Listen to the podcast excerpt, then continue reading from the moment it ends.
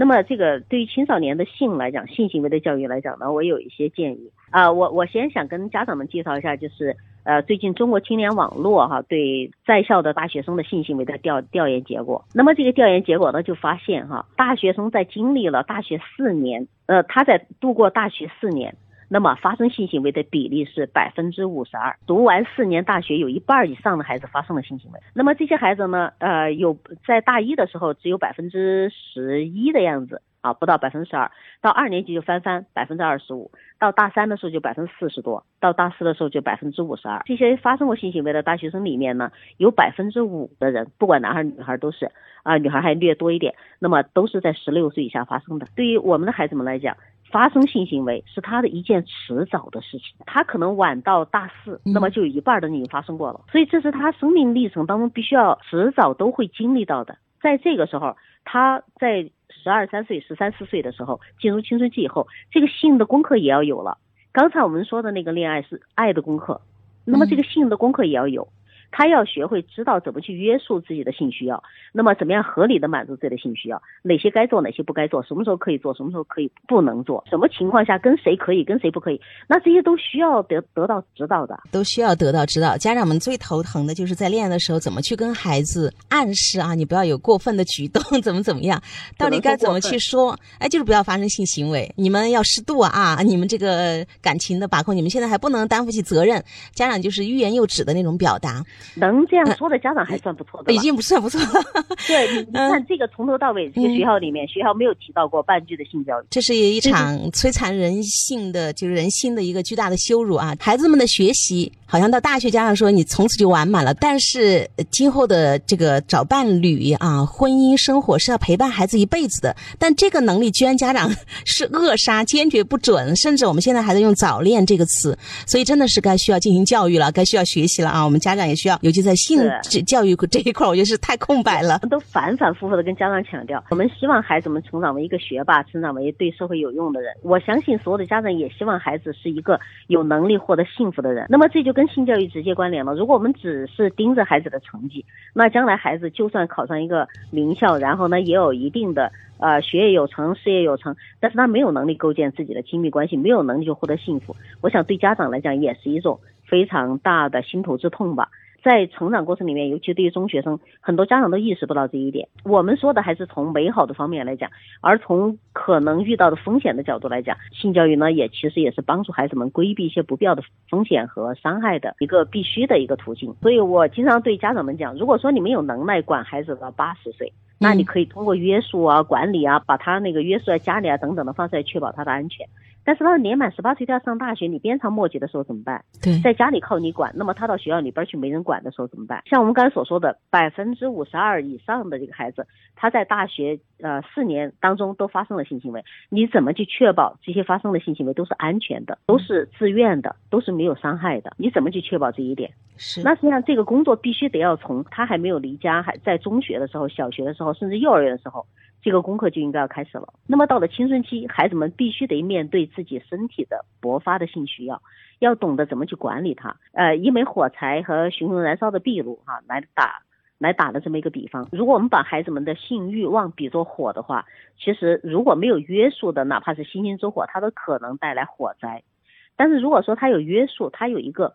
不管是法律上的规范或者道德作为规范，那么孩子他接受了这方面的影响和教育，他给自己的性行为有一个约束，知道在什么样的规范之下去寻求合理的满足，那么这个孩子无论他的呃欲望有多么的强烈，都不至于伤害到自己，伤害到别人，危害到这个过程必须要通过教育去实现，而不是简单的管制和管理。你管的再严，古代还要进猪笼啊。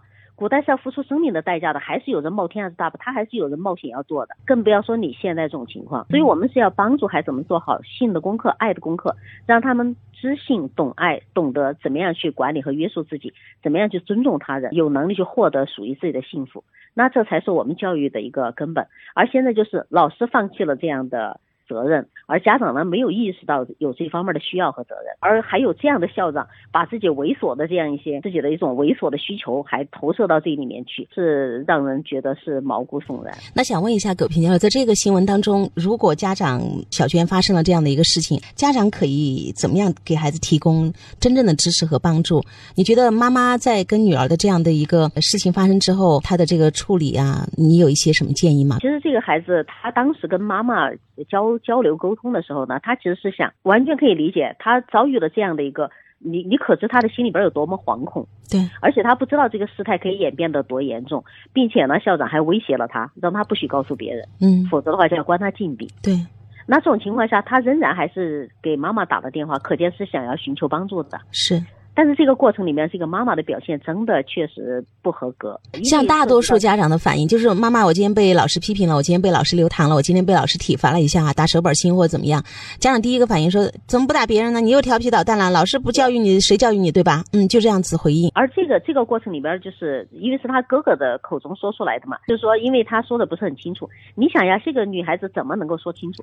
校长让她写那么猥琐的话，对，然后她甚至还被打了。那么这个过程里边，在我们那个新经济的这种。文化背景之下，小孩他肯定是很难坦率的把这些所有的细节说出来的，那么就导致他可能有点吞吞吐吐，而家长没有进一步的耐心的倾听。我们爱的教育这个栏目里面，可能也是无数次的说了，家长要耐心的倾听孩子，呃，重视孩子发出来的信息。但是往往很多家长真的做不到，校长责罚了孩子，并没有问细节，并没有。问孩子是怎么想的，他有什么委屈都没问，就是武断的就断定了，一定是你做错了什么事儿，所以孩子后面就说不出来了。嗯，对啊，就堵堵死了孩子求助之路啊！你说妈妈都这么说，他还能向谁求助？那么像这种孩子，实际上他遭遇的是校园暴力，这校园暴力是来自于校长，是一个有权威性的一个成年人，所以他必须得要寻求成年人的帮助。所以你刚才说孩子们递出来的这个信号啊，我们再一次跟家长朋友们说，多一点耐心、耐烦心。对，就问一下啊，发生了什么啊？一定要去了解，嗯。你可以进一步的去询问嘛？啊，对耐心的询问嘛。是，如果说家长及时的发现，他就能够有机会去介入，至少说可以终止这种侵害，然后及时给孩子提供帮助。那么这时候，孩子他至少说觉得啊，还是有人在我后面支持的，我不是孤身奋战的。而家长这样的反应，你可想可想而知，孩子有多么绝望，特别惊险啊！就是如果有的孩子，我们经常不是说遇到了这样一个打击，如果平时的家庭教育、亲子关系特别恶劣，在他最想求助的时候，好不容易打了这个电话，好不容易鼓足了一点点勇气，但是如果家长这样说，就是你的错，有可能真的孩子们会去走一些极端的行为。嗯，对啊，如果他走投无路的情况下做出更极端的行为，这个也是。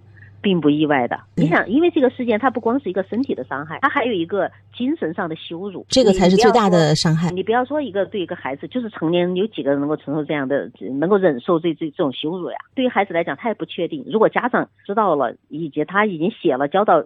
校长手里边拽着那个东西，会给自己带来后续带来多大的这种影响，他是不清楚的。作为一个未成年人，一个十十三岁的女孩子来讲，她不确定，所以你说她有多恐慌？所以这种情况，家长真的，当孩子遭遇校园暴力，这个校园暴力他还是来自校长一个有权威的人，那孩子更恐惧了。孩子发出求救的信息的时候，家长一定要记得要及时的给孩子足够的支持。很多家长真的就是这种责备性的语气，就像您刚才所说的，嗯，为什么不欺负别人要欺负你啊？那一定还是你自己有问题啊！你想你这样子讲，让。多绝望啊！